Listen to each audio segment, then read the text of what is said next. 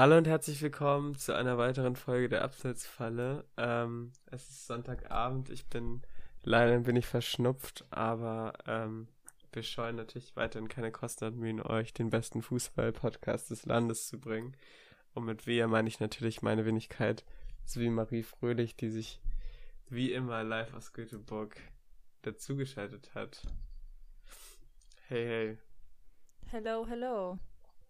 Julian, was ist da los? Warum bist du krank? Ich weiß es nicht, ich weiß es nicht. Ich habe gerade irgendwie diese Woche zwei Abgaben an der Uni gehabt. Und das ist basically so mein whole thing, dass wenn man irgendwie super im Stress war und dann denkt so, ah ja, geil, freie Zeit, dann denkt der Körper so, da boxe ich nochmal eine geile Krankheit so ein bisschen, so ein bisschen rein. Aber ich habe schon diverse Corona-Tests abgelegt und es scheint ein einfacher Schnupfen zu sein. Hoffentlich. Sonst hätte ich nämlich gefragt, ob dich das, das Spiel gestern Abend so dermaßen runtergerissen hat. Ähm, wollen wir diese Podcast-Folge nochmal die, die Freistoßregeln durchgehen? Ähm, das scheint ja in Bremen noch nicht ganz so verankert zu sein. Oder willst du das Thema lieber ignorieren? Nee, ey, wir können gerne darüber sprechen direkt. Ähm, ich muss dazu sagen, ich habe das Spiel nicht gesehen. Ich habe nur den Live-Ticker gesehen und natürlich den Freistoß.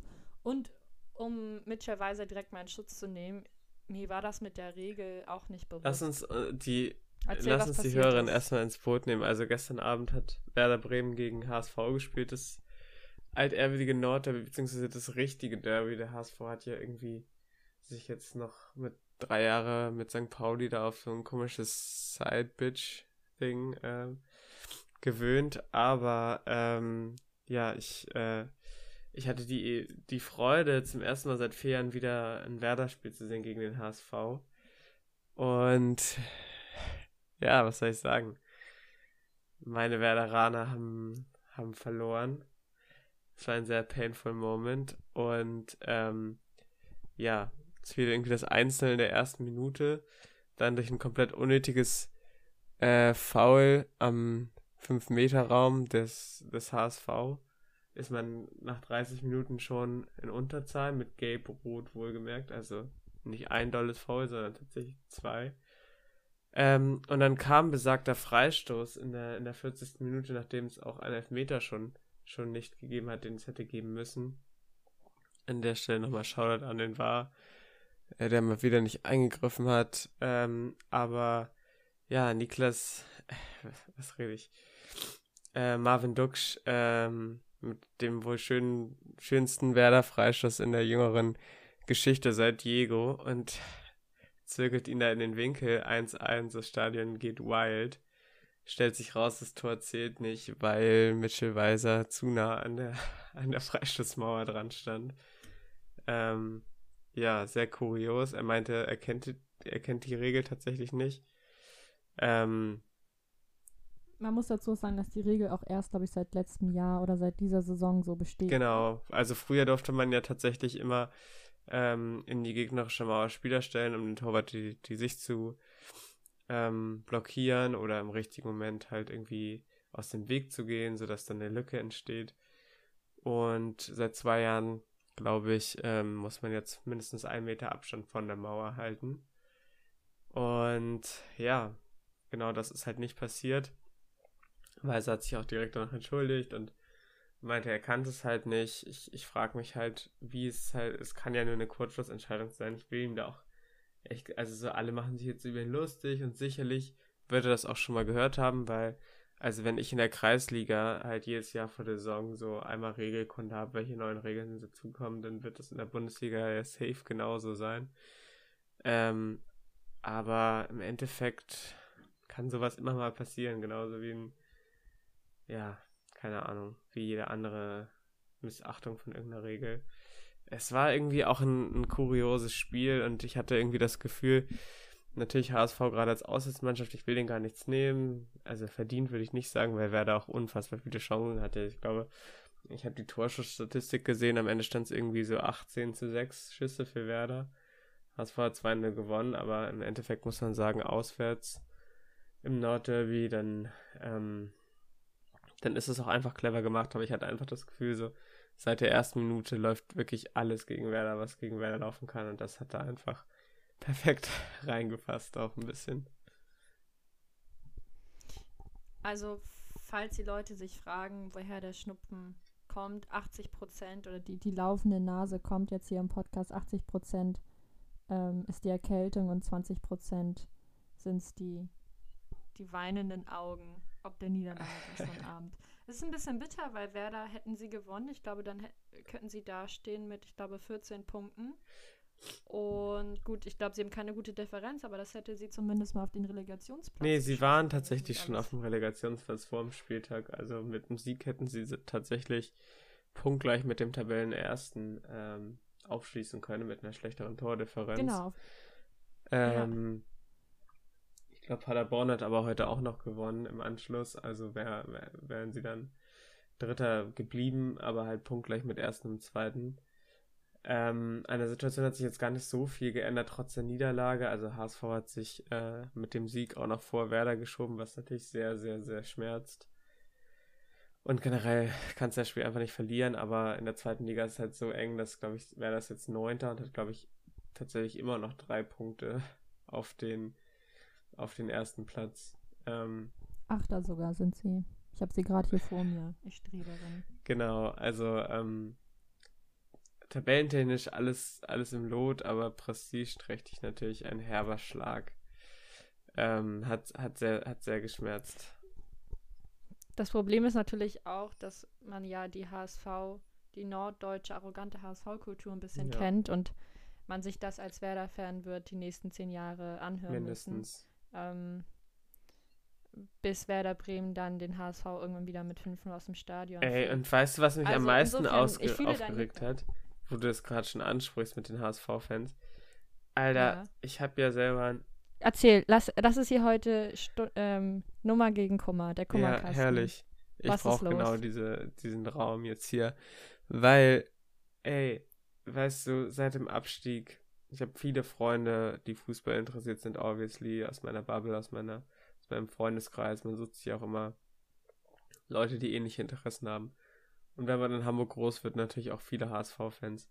Und wie die sich in den letzten dreieinhalb Jahren aus dem Fußball reihenweise wie die Fliegen verabschiedet haben, ne? Kein einziges Spiel mehr geguckt, nie im Stadion gewesen, ihre Mannschaft 0,0 supported. Muss ich auch mal wirklich sagen, so nicht hier so in guten wie in schlechten Zeiten, sondern dann, sobald man abgestiegen ist, kein mehr geschaut ist. Und da gewinnen die jetzt einmal das Derby, wo man auch sagen muss, tausendmal vorher, ich glaube, St. Pauli hat die letzten fünf Derbys gewonnen gegen HSV. Und dann immer so, ja, Fußball ist mir nicht so wichtig. Und dann kamen sie gestern aus ihren Löchern gekrochen in den Instagram-Stories. Das hast du nicht gesehen. Irgendwie nur Derby-Sieger-Posts, wo ich mir sagst, so, alter, chill. Inwiefern hast du jetzt überhaupt noch das Anrecht, äh, das in irgendeiner Art und Weise zu feiern? Aber da sprach natürlich auch so ein bisschen der Frust aus mir. Also ich musste die Instagram-App dann ganz schnell ganz schnell schließen gestern Abend nach dem Spiel. Es ist natürlich, glaube ich, für uns beide immer hart, ähm, weil wir natürlich durch, durch die Social Media Kanäle sehr noch in der Hamburg-Bubble gefangen sind. Und ich glaube, immer dann, immer dann, wenn die Rothosen dann auf einmal gewinnen gegen unsere Herzensvereine, dann kriegt man meistens was zu hören. Oder man muss sich eben die ganzen Stories reinziehen von seinen ganzen Freunden. Ähm, das ist manchmal so. Man muss dazu natürlich sagen, allzu häufig kommt es nicht vor. zum Glück, zum Glück. zum Glück. Ähm, deswegen auch da nochmal Dankeschön an den HSV, dass sie uns da doch ähm, meistens verschonen, mich und Julian, und meistens Werder und Dortmund da die Oberhand in diesen Duellen genießen. Ähm, aber lass uns vielleicht nochmal kurz, bevor wir in das richtige, heute politische Thema reinstarten, ins Oberhaus schauen. Auf jeden oder? Fall. Weil mir geht's richtig gut. Ich, ich wollte gerade ähm, sagen, du bist doch auf, äh, im Rücken. auf Wolke 7. Ich habe äh, das Spiel äh, Dortmund gegen Union ist nicht mal fünf Minuten abgepfiffen. Und wir nehmen hier den Podcast auf und Marie ist noch äh, im, ja, seit zwei Jahren andauernden Haaland, ähm, im Haaland-Traum gefangen. Also schon wieder ein Doppelpack und 4-2 Sieg und jetzt ja vier Siege aus fünf Spielen, wenn mich nicht alles täuscht. Es ist ein Traum, aus dem man nicht wieder aufgeweckt werden möchte, muss man sagen, was Haaland angeht. Ähm, ein Punkt hinter Wolfsburg und Bayern.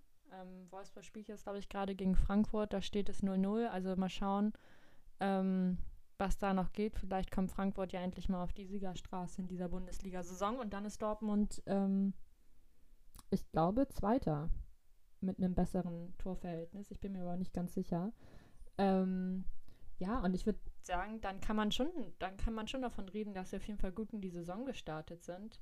Ähm, das Spiel war jetzt so, ich würde dem Ganzen eine 2 geben, weil es war auch nicht alles überzeugend, was sie gegen Union geliefert haben, mit dem Hintergedanken, dass Union ja auch noch international gespielt hat unter ja. der Woche, ich glaube am Donnerstag. Genau.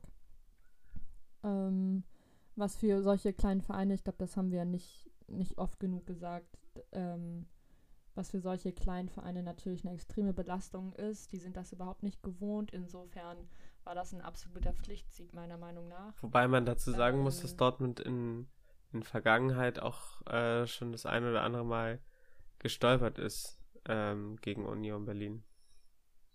Das stimmt, weil sie auch eine extrem stabile Mannschaft sind. Ne? Also man hatte heute zwischenzeitlich im Spiel, als es dann relativ schnell 3-0 stand, auch mit dem Eigentor, als neutraler Fan würde man vielleicht schnell auf den Gedanken kommen, dass Union jetzt vielleicht zusammenbrechen würde. Und ich finde, eigentlich haben sie es dann immer wieder geschafft, sich zu stabilisieren und ähm, eben nicht den VfL Bochum zu geben gegen Bayern.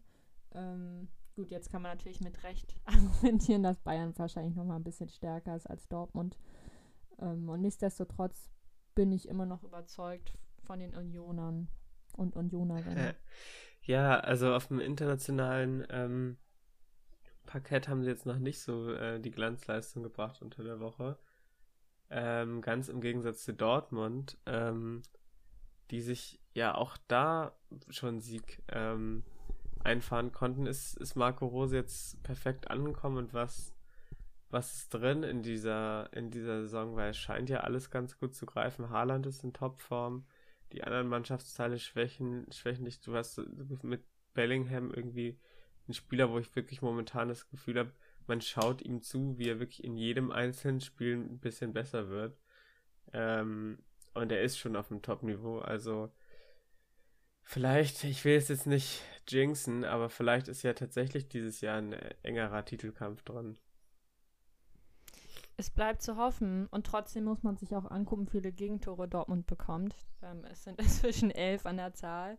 Ich glaube, so viele Vereine stehen da ähm, nicht, ähm, nicht noch schlechter da. Also ich glaube, Hertha noch, Stuttgart und Bochum und Fürth und um da mal einen großen Sportler zu zitieren, das kann nicht der Anspruch sein von Borussia Dortmund. Also daran müssen sie auf jeden Fall arbeiten. Ansonsten wird es nicht reichen, weil für einen Titel, wissen wir alle, brauchst du eine gute Defensive, mhm. um mal hier ein bisschen die Phrasen zu klopfen. Ähm, aber ansonsten, ich fand das Bundesliga-Wochenende, obwohl ich tatsächlich Konferenz geguckt habe, und auch Stuttgart und Leverkusen fand ich noch, ähm, war ein Spiel, was relativ viel hergegeben ja. hat, so für den neutralen Zuschauer, wobei man das ja von Leverkusen auch irgendwie gewohnt ist inzwischen. Ja. Äh, ich glaube, es gibt keine Mannschaft, mal weg von, von allen Sympathiepunkten, es gibt keine Mannschaft, der man eigentlich lieber zuguckt als Leverkusen, weil sie einfach immer, irgendwie immer Toho Waboho liefern. Safe. Und seit Jahren. Egal, ob oder? es gut für Ey, sie ist oder schlecht für an, sie. Immer. An Werder Leverkusen-Spieler erinnern, die halt gefühlt jedes einzelne Mal 3-3 ausgingen oder so.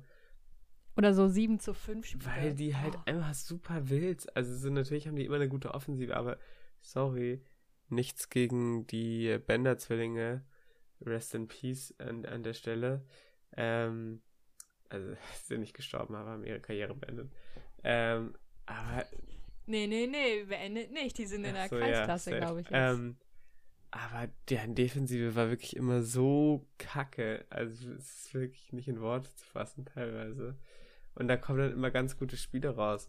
Aber wenn du schon die, bevor wir jetzt auf das, auf die Spiele heute kommen, nochmal zu gestern, äh, fandest du die Konferenz wirklich so, ähm, so spannend, weil es gab ja dann doch einige 0 nee, zu 0. Langweilig. Urlangweilig. Ich fand es urlangweilig. Ich habe irgendwann den Ton ausgestellt. Weil ich dachte, gut, ich, ähm, ich lese momentan ähm, ein Buch über ähm, Populismus in Europa. und da geht es um den Zerfall der Sowjetunion. Und da dachte ich so, also wenn das Buch spannender ist und mich mehr fesselt. Ähm, ich wollte gerade sagen, und, richtiger Zerfall, Weird Flex hier mit deinem mit deinem komischen. Ja, muss auch mal sein. Muss auch mal sein. Aber wenn so ein Buch spannender ist ähm, als die Bundesliga-Konferenz, dann sagt das schon viel über meinen Nachmittag aus gestern. Ähm, ja, ich dachte, du machst jetzt schon so eine Überleitung ähm, von, von der Euroleague und von, von Fenerbahce gegen Frankfurt auf Mesut Özil. Ich dachte, das ist schon so die flüssigste Überleitung, die du je Nee, nee, lass uns das, lass uns noch rausschieben, weil wir sind erst äh, 15 Minuten drin und ich würde ganz gerne noch ähm, auf Bayern zu sprechen kommen, weil ich finde, wenn es schon mal ein 7 zu 0 gibt in der Bundesliga, dann muss man, das, man das auch ein bisschen honorieren. Bayern sieht schon brutal aus, irgendwie mit Nagelsmann, schon nach irgendwie ein, zwei minimalen Wacklern. Äh, gut, Bochum ist auch sicher jetzt nicht der Gegner, aber zwei Erkenntnisse aus diesem Spiel. Erstmal halt, wie gesagt, Bayern sieht sehr gut aus. Auch Sané findet viel besser rein in den letzten Spielen. Äh, und Bochum und Fürth scheinen sich schon früh in der Saison irgendwie zu verabschieden. verabschieden. Also, also gegen Bayern ist natürlich immer so ein Bonusspiel. Da holst du auch als Bochum keine Punkte und ich ahne auch, wenn du sagst, okay, ob wir jetzt da 2-0 verlieren oder 7-0, du holst halt genau gleich viele Punkte. Ähm, und es ist jetzt auch, glaube ich, noch zu früh in der Saison, um irgendwas mit, ähm, also irgendwas über das Torverhältnis zu sagen. Ähm, aber, Alter, also ich habe auch gerade bei Fürth, aber auch bei Bochum habe ich selten Aufsteiger gesehen, die ja überhaupt keine Anfangseuphorie oder sowas entfachen konnten, sondern sondern von vorne weg halt irgendwie ganz klar äh, dem Abstieg entgegentaumeln, oder nicht? Es sieht so aus. Also das muss man wirklich sagen. Ähm, jetzt wäre natürlich interessant, ob, ob die beiden Vereine nicht wirklich, ja, ob der Aufstieg für diese beiden Vereine zu früh gekommen ist. Ich glaube, das kann man noch nicht so richtig bewerten. Wir wissen beide, wie schnell das im Fußball manchmal geht ähm, dass dann doch so eine neue Euphorie entstehen kann. Ich warte ja immer noch, dass äh, Wolfsburg nach unten durchgereicht wird. Auf deine, auf die Liegen gerade 1-0 zurück. Also ich glaube, jetzt ist der, die große Trendwende ist gerade in the making. Jetzt geht's los, meinst Safe. du? Sehr gut, dann ist Dortmund auf jeden Fall auch wieder Zweiter. Herrlich. nee, aber ich glaube, ähm, insgesamt wird es schon sehr schwer werden für diese beiden Vereine. Ich würde es mir vor allem für Bochum nicht wünschen. Ich finde, es gibt deutlich unattraktivere Vereine in der ersten Bundesliga als den VfL. Safe. Und ich hatte auch das Gefühl, dass sie es irgendwie packen könnten. Es ist natürlich so 0 zu 7, das, das nagt natürlich schon irgendwie an dir. Ich weiß nicht, wie oft du 0 zu 7 in deiner glorreichen Fußballkarriere verloren hast. ähm, bei mir ist es tatsächlich das ein oder andere Mal passiert. Und das hat, kratzt doch schon ein bisschen am Ego, oder? Also ich muss mal sagen, dass, dass nach den Spielen, ich weiß nicht, ich glaube, ich bin selten so schnell vom Platz in die Dusche ja, gegangen. Ja, ja, auf jeden Fall.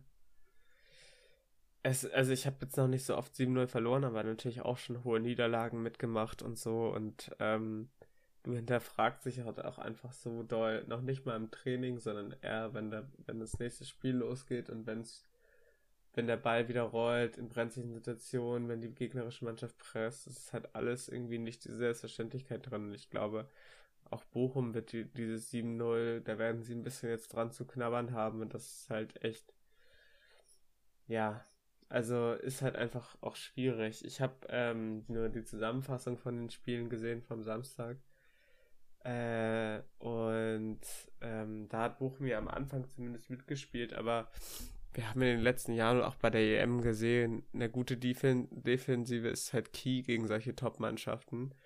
Und ähm, ja, wenn du, also das musst du auch gegen Bayern zeigen. Also du kannst einfach nicht als Bundesliga-Team 7-0 verlieren, egal ob du aufgeschrieben bist oder nicht. Wobei ich auch sagen muss, dass es natürlich so ein Spiel immer von Bayern selber abhängt. Ne? Und wenn Bayern gut drauf ist und an 85 Prozent seiner Leistungsfähigkeit rankommt, dann kannst du als Bochum so gut spielen, wie du willst. Dann wirst du das Spiel in 99 von 100 Fällen 99 Mal verlieren. Safe, 100 Prozent, ja, aber halt nicht 7-0. So, also. Das stimmt. Also. Da gebe ich dir Und vor allem auch, wie die Tore gefallen. Es war halt viel. So einfach Bayern hatte noch gerade in der ersten Halbzeit solche riesen Chancen. Und stand ja auch schon irgendwie 6-0 in der 60. Minute. Am Ende kam da ja wieder irgendwie die C-Jugend drauf mit irgendwelchen Leuten, die ich noch nie gehört habe und Oma Richards. Also es ist halt irgendwie so, ja, also wild. Ich sag immer so, wenn Bayern gewinnt und Choupo-Moting hat ein Tor gemacht, dann war es auch schon wahrscheinlich ganz früh entschieden, weil bis der spielt, ist halt auch irgendwie super random. Was sagst du? Zwischenfrage, ja. Zwischenfrage. Ähm, jetzt ist es mir ob meines Geschlechts natürlich nicht möglich. Aber wenn du Stürmer beim FC Bayern wärst, mhm. ähm, glaubst und du würdest. Ich glaube auch trotz äh, meines Stamm Geschlechts wird es sehr, sehr schwierig. Ja, aber du würdest Stamm spielen, eine Saison. Für Lewandowski. Ja. Wie viele Tore schießt du in der ersten Bundesliga? Genau mit meinem Können jetzt. Jetzt, genau jetzt. äh, dazu sei gesagt, dass nicht ich jetzt mit noch, Nicht jetzt nochmal 100 Mal joggen gehen. Hab. Also das, das sei dazu nochmal gesagt. Oh. Ähm, aber ich glaube schon, ehrlich gesagt, und ich weiß, worauf du hinaus willst, dass man da seine 7, 8 Tore machen würde. Safe. 100 gerade. 7, 8 Tore? Bundesliga-Tore, du. Ich glaube, in solchen Spielen. Du weißt schon, es gab Saisons, da hat Götze oder so das nicht geschafft bei Bayern, ne? Ich sag das Ja, aber so. als Stürmer, also. du hast doch so, ich sehe doch die, ich guck, guck dir die sieben Tore an. Also wie gerade das Tor von Lewandowski, das war ja fast geklaut halt so ein bisschen. Ähm, also du hast so viele Situationen, wo Gnabry und. Sané die Grundlinie runterlaufen und dann in den Rückraum spielen. Wenn du halbwegs gegen den Ball treten kannst und wirklich nur diese Situation hast, ähm, dann und als Stürmer da stehst, dann kann ich mir schon vorstellen, dass wenn du halt immer spielst, dass du so sechs, sieben Tore machst. Aber ey, Bro, wir wissen beide, also, ich bin Damen viel zu schlecht, Herren. um in der Bundesliga zu spielen. So war es mhm. nicht gemeint.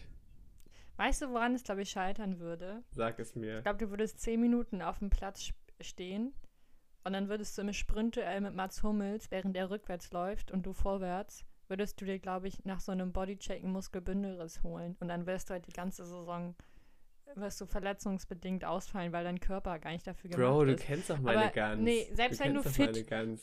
Du weißt doch, ich bin jeden Tag pumpen. Ja. Zwei kleine Wasserpistolen hast du da. Okay, unten. alles klar. Nee, ich glaube, ich...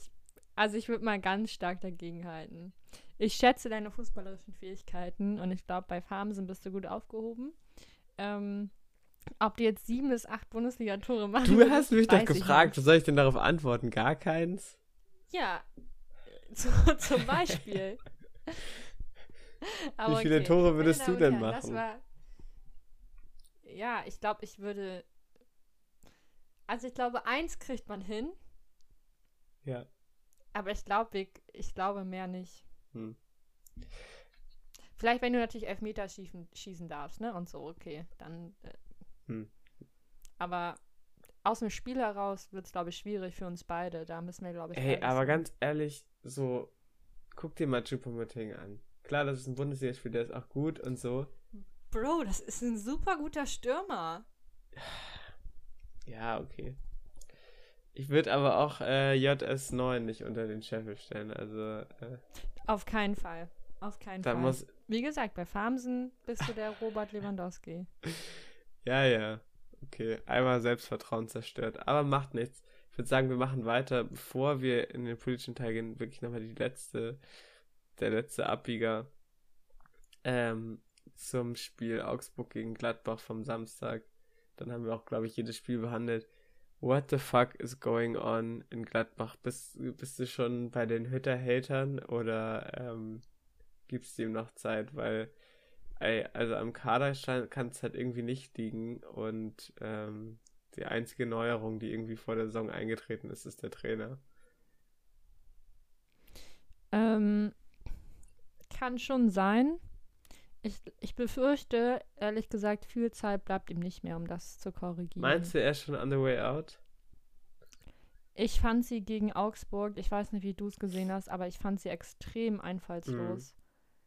Ich fand sie super unkreativ. Und ich denke immer, wenn du als eine Mannschaft, die ein Niveau von Leverkusen, Gladbach, Wolfsburg, Leipzig gegen Augsburg wenig Chancen kreierst. Safe. Also du kannst ähm, immer mal 0-1 verlieren, aber halt nicht so. Es war wirklich erschreckend. Nicht so, genau. Ja. Und ich finde, es ist alles okay im Fußball. Es kann dir alles passieren. Aber das Schlimmste, finde ich, oder das Erschreckendste, das Gefährlichste, was dir passieren kann, ähm, ist, wenn du ungefährlich bist. Ja. Wenn du es ja. einfach nicht hinbekommst, Torgefährlichkeit zu entwickeln. Und ich finde, es gibt auch nichts mehr, was dir auf dem Platz mehr Angst macht. Diese Spiele und du gehst raus und meinetwegen spielst du auch 0-0 oder du verlierst nur 0-1. Aber wenn du vom Platz gehst und dir sagst, ey, also richtig Chancen kreiert haben wir uns jetzt eigentlich gar nicht, mhm. dann ist das schon immer sehr gefährlich, meiner Meinung nach. Ja, auf jeden, auf jeden Fall. Ja, ey, lass uns doch mal, ähm, lass uns doch mal den Bundesliga-Teil dieser Folge abrappen. So wie, yes. so wie Eintracht Frankfurt das auch jetzt gerade macht. Was für eine Überleitung. Äh, die haben ja, die wow. haben ja unter der Woche äh, gegen Fenerbahce Istanbul gespielt, wo ein gewisser Mesut Özil spielt, mein ehemaliger ähm, Lieblingsspieler. Treue Hörer kennen die Geschichte meiner beinahe Fokuhida im Ösi-Stil. Ähm, der hat da ja tatsächlich sogar getroffen und jetzt sich direkt nach dem Abpfiff ähm, in den sozialen Medien mal wieder sehr, ich sag mal sagen, ich würde mal sagen, er hat auf jeden Fall ähm, das Feuer um seine Person, was in den letzten Jahren ein bisschen abgeklungen ist. Da dachte er sich, hm, okay, ein bisschen Brandbeschleuniger tut er nicht, tut er nicht äh, schlecht und äh, hat ähm, ja, ein Foto geteilt. Marie, möchtest du unsere, unsere Hörerin mitnehmen? Man muss ja sagen, dass Özil ähm, ja schon ein bisschen bekannt geworden ist durch seinen durch seinen Mischmasch auch in der Politik. Ich erinnere da nochmal gern an das Foto mit dem türkischen Staatspräsidenten Erdogan mhm. ähm, vor ein paar Jahren. Ähm, und jetzt hat er sich auf Twitter geäußert und ein ähm, Foto gepostet ähm, und verraten, welche Partei er äh, für die kommende Bundestagswahl wählen wird. Am 26. September ist Bundestagswahl. Ähm, und als einer der wenigen Fußballer hat er sich geäußert und hat gesagt, dass er Team Todenhöfer wählen wird, die wahrscheinlich den meisten HörerInnen vielleicht gar kein Begriff ist, befürchte mhm. ich. Ähm, Julian, möchtest du was zur Partei sagen oder wollen wir allgemein erstmal über Fußballer und Politik sprechen? Ich würde sagen, kleiner Ausflug in die Partei ist, ist äh, nicht fehl an dieser Stelle. Viel kann man sie über nicht sagen. Also es ist eine Kleinstpartei, ähm, die sich eigentlich komplett um die Person Jürgen Todenhöfer ähm, dreht. Ähm, ja, eine Person, die auf jeden Fall kontrovers ist und auf jeden Fall in den, in den letzten Jahren des Öfteren schon in Erscheinung getreten ist, ähm, durch diverse Publikationen ähm, und auch in der Öffentlichkeit oft gesehener Talkshow-Gast und so weiter. Ähm, genau, und der tritt jetzt in diesem Jahr zum ersten Mal, äh, glaube ich sogar, ähm, zur Bundestagswahl an mit seiner Partei und ähm, ja, ich glaube, wenn ich mich richtig erinnere, wurde die Partei auch erst 2020 gegründet. Also ist tatsächlich wirklich, also Ende des Jahres gegründet. Also ist wirklich ganz frisch. Ich glaube, gerade rechtzeitig zur Anmeldung haben, hat da quasi diese Partei aus dem Boden gestampft. Und wenn wir mal so ein bisschen politikwissenschaftlich sprechen, also wenn man äh, von einem Trend der Personalisierung in Politik spricht, dann ist Todenhöfer sicherlich das perfekte Beispiel darum. Ich sehe, jemand ähm, hat meinen Artikel wo gelesen. Nicht, ja, ja. wo man nicht mehr, wo man nicht mehr Partei will, sondern eigentlich nur noch Person. Ich glaube, das trifft es auf diese Partei, glaube ich, sehr gut. Ähm, ich glaube, alle, die sich, ähm, ja, wenn man so von politischen Strömungen reden kann, würde ich sie wahrscheinlich eher als doch schon auch neoliberal bezeichnen. Also ähm, ich glaube, was, was die Steuerpolitik angeht, haben da eher ähm, die Großverdiener was von als die, als die Kleinverdiener. Er hat ein paar, ähm, ja, ich würde es mal vorsichtig ausdrücken, ähm, überraschende Ansichten zur, zur Außenpolitik, mhm. um es vielleicht so zu sagen. Ähm, ich glaube, für alle, die sich, die sich jetzt im, im Zuge des Wahlkampfes, die noch nicht abgestimmt haben, per Briefwahl mal näher mit der Partei auseinandersetzen möchten ähm, und vielleicht auch die, die Person Jürgen Todenhöfer besser kennenlernen wollen, ich kann ein sehr langes und gutes Interview empfehlen ähm, mit Thilo Jung auf YouTube, Jung und Naiv. Ähm, der hat sich zwei Stunden, glaube ich, mit ihm hingesetzt und ihm mal ein paar Fragen gestellt zu seiner CDU-Vergangenheit ähm, und auch jetzt zu seiner neuen Team Todenhöfer, die Gerechtigkeitspartei. Ähm, und ich glaube, da kriegt man einen ganz guten Einblick, was das für eine Partei ist und warum vielleicht auch Ösil diese Partei gewählt hat oder wählen wird. und zwar? Ähm, ja. Wie meinst du und zwar? Wieso denkst du denn, dass man sagen kann, okay, man, man kriegt einen guten Einblick, so, warum Öse sie ähm, endorsed? Mm, ich könnte mir schon vorstellen, dass das schon mit den Ansichten zur Außenpolitik ein bisschen zu tun hat, wenn man Özils Vergangenheit anguckt und auch seine Nähe zu Erdogan. Ähm, glaube ich, wird ja auch Team Todenhöfer ein bisschen, ja, ist ja auch dadurch publik geworden oder haben sich auch dadurch teilweise unbeliebt gemacht, dass sie, ähm, was den Syrienkrieg angeht, was den Afghanistan-Einsatz angeht, den Irak-Einsatz, ähm, dass sie da doch sehr konträre Ansichten vertreten haben als die deutsche Bundesregierung. Mhm. Vielleicht hat das Özil überzeugt und natürlich, also Özil ist ähm, in der Steuerklasse, ähm, gehört er eher zu den Großverdienern. Das heißt, für sein privates Vermögen ähm, kommt es ihm bestimmt zugute, wenn er die CDU, FDP oder auch Team Totenhöfer wählen würde. Mhm. Ähm, das sind so die Dinge, die weswegen ich mir vorstellen kann, dass er sie wählen wird. Nach außen hin vertritt diese Partei ja auch mal so einen leichten pazifistischen Ansatz, dass sie, glaube ich, alle Auslandseinsätze beenden wollen der, der ähm, Bundesregierung äh, und der Bundeswehr.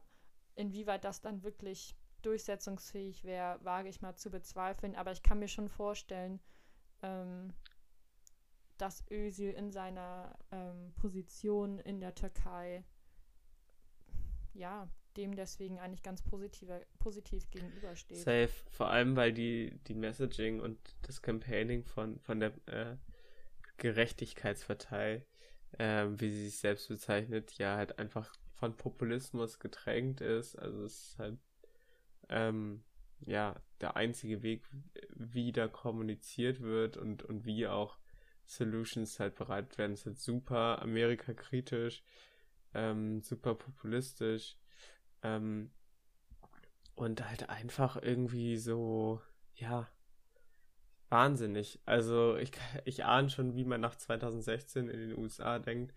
Damit könnte man jetzt irgendwie eine gute Plattform aufbauen, aber er hat auch, glaube ich, einen, einen relativ naja, nicht großen, aber ein, zumindest am Anfang relativ viel Anfangseuphorie, ähm, gerade auch in, ähm, ja, in so, äh, wie soll man sagen, gewissen Bubbles schaffen können. Ähm, aber ja, ich glaube, davon bleibt jetzt nicht mehr viel, äh, viel nach und es hat einfach irgendwie. Also ich bezweifle, dass, dass er in den Bundestag. Oh, das auf jeden das Fall. Das auf jeden Fall. Also es wird nicht vorkommen. Überraschen. Aber es ist natürlich schon so für Leute, die sich eher weniger mit Politik auseinandersetzen. Ich sag mal so, Gerechtigkeitspartei klingt natürlich erstmal gut. Ja, auch äh, ist natürlich populistisch, aber natürlich für jemand, der sich nicht mit Politik auseinandersetzt, was spricht denn gegen Gerechtigkeitspartei? Und ich glaube auch auf den Auftritten ähm, habe ich gelesen, tritt er häufig ja mit so leicht populistischen Aussagen auf, so wir wollen Politik machen, die ähm, den die Menschen vertrauen können. Ähm, heutzutage gibt es keine ehrlichen Politiker mehr und so. Und das ist natürlich alles, der natürlich selber aus dem politischen Establishment kommt. Ne? Also es ist natürlich total hirnrissig. Und trotzdem ähm, ist das natürlich etwas, womit man vielleicht auch junge Leute catcht. Ja. die vielleicht nicht ähm, die Ressourcen haben oder nicht, nicht so viel investiert haben und vielleicht ein bisschen hinter die Fassade ähm, dieses Politikers zu gucken. Aber deswegen guckt euch Junge Naiv an, das Interview, da kriegt man einen guten Überblick ähm, und merkt vielleicht auch, warum man diese Partei vielleicht eher nicht wählen sollte. Kleiner Hint. Safe. Ähm, aber das, das bringt uns als ähm, Person einer Kleinstöffentlichkeit wie Jürgen, äh, Jürgen Totenhöfer ähm, ja vielleicht zum ganz guten, zu einer ganz guten Transition, nämlich wir haben uns ja jetzt ja schon relativ ähm, normativ geäußert hier, dass wir auf jeden Fall für die Gerechtigkeitspartei, äh, die sogenannte Gerechtigkeitspartei, keine Wahlempfehlung aussprechen würden. Ähm, was uns ja zu der Frage bringt, äh, sind Fußballer im öffentlichen Raum dazu berechtigt, sich politisch zu äußern? Wir sehen es gerade in, in den USA äh, immer häufiger, dass halt äh, Aktionen wie Black Lives Matter, dass da nicht nur ganze Teams teilweise draufspringen, sondern auch ganze Ligen, wie zum Beispiel die NBA, die das gerade in der Bubble sehr gepusht hat, wo, ähm, wo schwarze Spieler auch äh, mit nicht mit ihrem Namen aufgelaufen äh, sind hinten auf dem Trikot, sondern äh, ja, Werte, für die sie sich einsetzen wollen, wie zum Beispiel Black Lives Matter stand da hinten drauf, aber auch andere Sachen wie äh, Hands Up, Don't Shoot oder ähm, ja, ganz vielen anderen Messaging. Ähm, ja, und in, in, in Deutschland, wenn wir den Blick wieder auf die deutsche Fußball äh, richten, ist es ja in den seltensten Fällen so, dass äh, so klare politische Statements gesetzt werden, kommt jetzt halt auch während der WM halt immer häufiger vor, aber von den Einzelpersonen halt gar nicht, sondern wenn hinter einem Verband oder hinter einer Mannschaft. Und ja, ich frage mich so ein bisschen, warum eigentlich? Also vor wem versteckt man sich da? Ich glaube, es hat natürlich mehrere Gründe und ich glaube, es ist wichtig, dass man da auch unterscheidet zwischen politisch und parteipolitisch, weil es ist natürlich ein Unterschied, ob man sich ähm, als Verein oder auch als Spieler gegen Rassismus positioniert. Das ist erstmal per se nichts parteipolitisches. Das ist natürlich politisch, aber ist nicht direkt mit irgendeiner Partei verknüpft.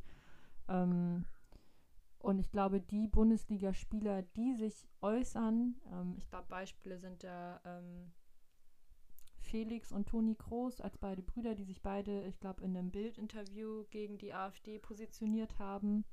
Und auch Leon Goretzka, der sich auch immer wieder insgesamt politisch äußert und sich auch gegen die AfD positioniert hat in einem Interview oder Instagram-Post. Und nichtsdestotrotz sieht man selten Bundesligaspieler, die wirklich Parteiwerbung machen. Mhm. Ähm, ich glaube, das ist natürlich auch nochmal ein ganz anderes Level, ne? weil du dich natürlich schon damit extrem auseinandersetzen musst, welche Partei, welche Partei wähle ich erstens, für welche Partei stehe ich und identifiziere ich mich so mit der Partei, dass ich sage, okay, ich möchte jetzt wirklich auch Öffentlichkeitsarbeit für diese Partei betreiben, weil es ist natürlich schon so, ähm, dass das auch schnell nach hinten losgehen kann. Ich glaube, man sieht das immer wieder bei Künstlern, bei Musikern oder bei insgesamt prominenten Personen, die sich für Parteien stark machen. Ich erinnere da zum Beispiel mal, ich weiß nicht, ob dir der was sagt, aber es gibt einen relativ bekannten YouTuber und auch Streamer, Felix von der Laden, ja. der zumindest so in dieser Community sehr bekannt ist. Und ich meine, der hat sich mal, als die AfD gerade so noch eurokritische Partei äh, charakterisiert werden konnte. Ähm, da hat er sich für die AfD stark gemacht und meinte, ach, ich finde, eigentlich haben die ein ganz interessantes Wahlprogramm. Und das ist ihm jahrelang natürlich nachgehalten worden, zu Recht. Ähm, und ich glaube, der würde sich beispielsweise eher nicht nochmal für eine Partei positionieren. Und ich glaube, das sind natürlich schon Beispiele, die vielleicht Personen in der Öffentlichkeit eher davon zurückhalten, dass sie sagen, okay, ich positioniere mich jetzt für eine Partei.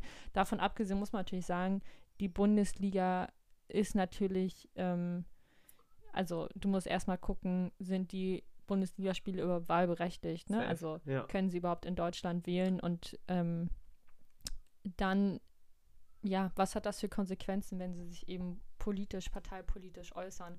Und nichtsdestotrotz würde ich auch behaupten, dass ich als Partei, ähm, wir kommen natürlich jetzt so ein bisschen aus dem politischen Background, aber dass es sich für Parteien natürlich extrem lohnen würde, ähm, Hashtag Political Influencer, ähm, sich Sportler äh, für sich zu gewinnen, äh, die sozusagen Wahlkampf für sie machen, ne? weil das sind natürlich Personen, gerade für jüngere Wählerschaften, die ein extremes Potenzial besitzen. Safe, safe, ähm, voll. Also es hängen ja auch dann teilweise an den Personen Werbeverträge und so und ich ahne das voll.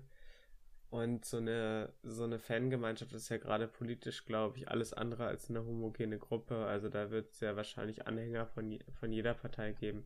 Ich frage mich halt dann nur so bei solchen Beispielen wie Watzke, wo du mir ja vor der Aufnahme erzählt hast, dass er bekennendes CDU-Mitglied ist und auch äh, auf einigen Wahlveranstaltungen teilgenommen hat. Man weiß das, man, äh, der kriegt auch Kritik dafür, safe. Aber ähm, ich habe dann bei sowas immer das Gefühl, okay, wenn die Finanzen stimmen und dann die gute Transfers kommen, dann ist das ja auch, ähm, ist das zu kritisieren, dann kann man darüber reden und kann man sagen, ey, ich finde die CDU ist echt keine coole Partei. Aber, also, ich würde jetzt nicht sagen, das spricht dafür, dass er in irgendeiner Form ein schlechter Mensch ist oder so weiter. Ähm, und ähm, ich finde, das, das würde dem Diskurs jetzt nicht unbedingt negativ tun. Ich habe das Gefühl, man beugt sich da so ein bisschen einer ja, falsch großen Internetmehrheit, die ja nachweislich halt ähm, nicht äh, der Demografie im echten Leben, ähm, was das Parteienspektrum angeht, ähm, gleichgesetzt werden kann. Also dass insbesondere rechte Meinungen im Internet viel stärker vertreten sind, auch durch Bots, aber halt auch einfach durch irgendwelche Trolle oder äh, generell Leute, die das Internet benutzen und da kommentieren. Ähm, und ich frage mich so, also weißt du, was ich meine? Es ist halt irgendwie so, selbst wenn jetzt halt, keine Ahnung, irgendein Beispiel, Lars Stendel sagt, ich will die Grünen, äh, das ist eine grüne Partei, es wird Zeit für, für Klimaschutz. So, selbst wenn es viele Leute aus der Autolobby, ähm, Fridays für Hubraum oder whatever, die sicherlich auch im Gladbach-Blog gibt, ähm, weißt du, dann schießt er ein Tor in der 90 Minuten und dann ist es denen doch egal, oder nicht? Also, ich meine, wenn man jetzt mal die AfD Ach, rausnimmt, ja. also weil du hast es ja auch mit Felix von der Leyen gesagt, und die AfD ist halt immer so ein Sonderfall, weißt du, wie ich meine? Weil dann sagt man halt basically Total. so, ja, okay, ich bin Rassist. Es gibt ja auch, also sagen wir so, mit Sebastian Vettel beis Voll, beispielsweise gibt es ja Sportler, die sich zum Beispiel für die Grünen engagiert haben und der klar gesagt hat, ähm, ich werde die Grünen wählen. Der hat zumindest einen kleinen Shitstorm dafür bekommen. Das hat aber sicherlich auch mit seiner Sportart des Formel-1-Sports zu mhm. tun, wo natürlich manche Leute irgendwie relativ kurz gedacht haben und ähm, der Meinung waren, dass natürlich Klimaschutz und Formel-1-Fahren natürlich überhaupt nicht zusammenpasst. Und nichtsdestotrotz fand ich es eigentlich mal ganz angenehm, dass sich ein Sportler auch politisch positioniert hat. Und trotzdem finde ich das zum Beispiel bei äh, Vereinsfunktionären wiederum schwieriger. Du hast das jetzt mit Watzke angesprochen, vielleicht als kurzer ähm, Side Note. Also Watzke war, glaube ich, sofern ich es verstanden habe, beim CDU-Wahlkampftermin äh, in Menden in NRW, behaupte ich jetzt mal, mhm. ist das. Ähm, und hat sich dort für den jeweiligen CDU-Politiker stark gemacht. Er ist beispielsweise auch ähm, in dem Videoformat von Friedrich Merz aufgetreten und scheut sich auch nicht immer wieder in Interviews seine Sympathien für Christian Lindner, Friedrich Merz, Thomas de Maizière ähm, zu äußern und äh, sich, glaube ich, noch 2017 hat er sich eine schwarz-gelbe Regierung gewünscht. Ähm, und das lag sicherlich nicht nur an den Parteifarben dieser beiden Parteien. Ähm, und da gibt es schon Kritik aus, Dortmund, aus dem Dortmunder Fanlager, dass man schon sagt, der Verein ist zwar politisch, aber eben nicht parteipolitisch und muss eben ähm, politisch und religiös streng neutral sein. Und man kann natürlich schon vorwerfen, dass gerade ein Verein wie Dortmund ähm, auch sehr personifiziert ist über Watzke. Genauso ist das der FC Bayern über Rummenigge und Hoeneß oder Oliver Kahn. Und ich finde schon, dass diese Personen schon sehr genau trennen müssen, wann sie als Privatperson sprechen und wann sie als ähm, Funktionär von Borussia Dortmund oder FC Bayern oder welchem Verein auch immer sprechen. Und ich glaube allgemein für Hörer, was man, glaube ich, grundsätzlich sagen kann, ähm, natürlich sind ganz viele Parteipolitiker in den Vereinen verknüpft und andersrum. Also Christian Lindner sitzt im Wirtschaftsrat äh, von Borussia Dortmund und auch Friedrich Merz äh, ist auch an Borussia Dortmund beteiligt und noch viele andere Politiker aus anderen Parteien. Und das ist in jedem Fußballverein mhm. so. Und ich glaube, man muss, ähm, und ich glaube auch Uli Hoeneß ist mit Markus Söder ähm, Best Friends.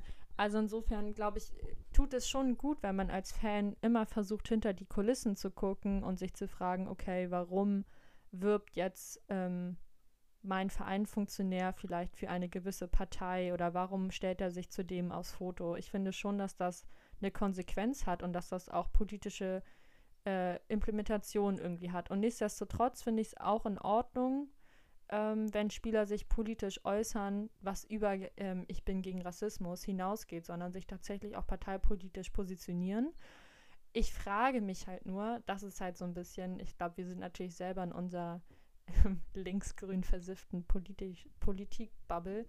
Ich frage mich halt nur, inwieweit Sportler wirklich ähm, A, die Zeit haben, sich eben mit dieser, mit diesem Spektrum an Parteipolitik auseinanderzusetzen, um sich dann so eine Meinung zu bilden, dass sie nicht nur sagen, sich zutrauen, sie gehen wählen, sondern auch, ja, ich traue mir zu und sage, ja, hey, ich wähle übrigens die SPD und wenn du mich fragst, ja, warum denn eigentlich, dann ähm, kann ich dir kurz was über den 12 Euro Mindestlohn erzählen. Ich weiß nicht, ob Mats Hummels beispielsweise ähm, das tun würde. Mhm.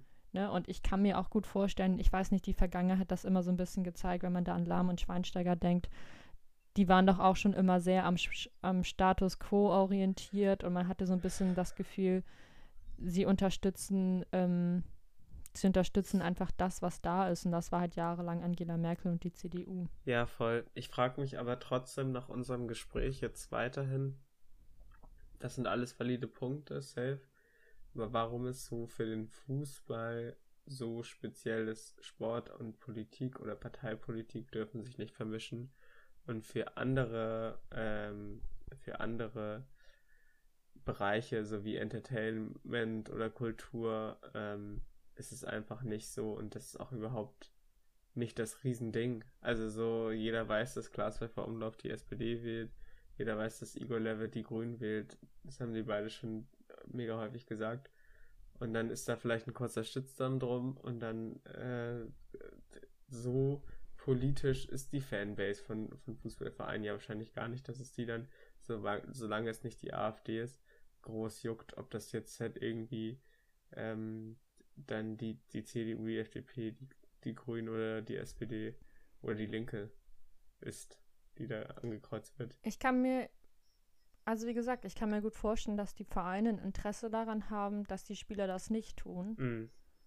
Ähm, ich weiß nicht, inwieweit Vereine die Möglichkeiten haben, das zu unterbinden, aber ich glaube schon, dass dieses Argument, dass sie sagen, Vereine sind nicht parteipolitisch, dass sie das schon auch bei den Spielern anwenden. Und meinetwegen kann, darf Leon Goretzka sich gerne gegen Rassismus engagieren, aber ich glaube schon, dass Rummenigge und Kahn vielleicht nicht ganz so gut darauf zu sprechen wären, wenn auf einmal rauskommt, dass Leon Goretzka die Linke wählt oder wow, so. Okay, okay. Das wäre wär natürlich, natürlich irgendwie lustig und sympathisch ja, aber auch bei den Grünen. Also ich glaube, auch da ähm, würden sie ein bisschen dumm, dumm aus der Wäsche gucken letzten Endes. Insofern, es steht ihnen natürlich frei zu. Und wie gesagt, ich als politischer Mensch würde das auf jeden Fall begrüßen.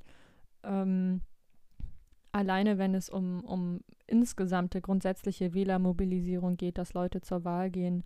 Und so ist es natürlich wichtig, dass ähm, Personen des öffentlichen Lebens als Influencer tätig werden und Leute mobilisieren. Ich glaube trotzdem nicht dran, dass, dass es sich in naher Zukunft irgendwie ändern wird. Vielleicht eher von, von Spielern, die ähm, jetzt so wie Groß so langsam dem Karriereende entgegenschippern und es dann natürlich auch leichter haben, sich vielleicht politisch zu, an, zu engagieren. Ähm, ich weiß nicht, was aus Lahms politischer Karriere noch wird. Dem würde ich das aber irgendwie nicht zutrauen, dass er da irgendwie ähm, ja, weiß ich nicht, sich jetzt, sich jetzt auf einmal für Klimagerechtigkeit einsetzt in den nächsten Jahren. Ich glaube, da sehe ich ihn eher weniger mit seinem politischen Engagement. Und trotzdem bleibt es auf jeden Fall, ja, bleibt es auf jeden Fall spannend, das so mitzuerleben, weil ich glaube schon, dass es in Zukunft eher mehr werden wird. Das habe ich schon das Gefühl. Wir werden das alles für euch äh, beobachten und können nur sagen, das nächste Mal, wenn wir aufnehmen, dann ist die, die Bundestagswahl entweder im vollen Gange Äh, aber so wie ich und mich und Marie kenne, werden wir sie so ab 16 Uhr den ganzen Abend öffentlich-rechtlich schauen. Äh, das ist ja für uns ein Holiday. Yes. Ähm, also wahrscheinlich den ersten nächsten Montag aufnehmen.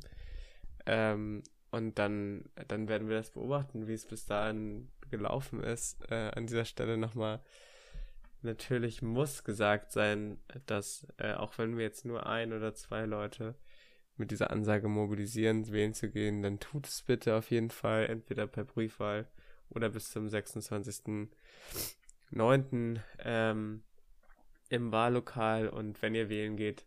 Ich glaube, jetzt geht nur noch Wahllokal. Ich glaube, Briefwahl ist jetzt schon. Ah, okay, knapp. crazy. Dann auf jeden Fall nächsten Sonntag unbedingt wählen gehen. Und wenn ihr wählen geht, dann denkt bitte daran, auch bei einer Partei ein Kreuz zu machen, die sich für Menschlichkeit, für Klimaschutz und für soziale Gerechtigkeit einsetzt. Ich glaube, ähm, da gibt es gute Optionen und äh, da, da sollte man sich ein bisschen informieren. Das war das perfekte Schlusswort. Ich würde sagen, macht es gut, bleibt stabil und bis bald.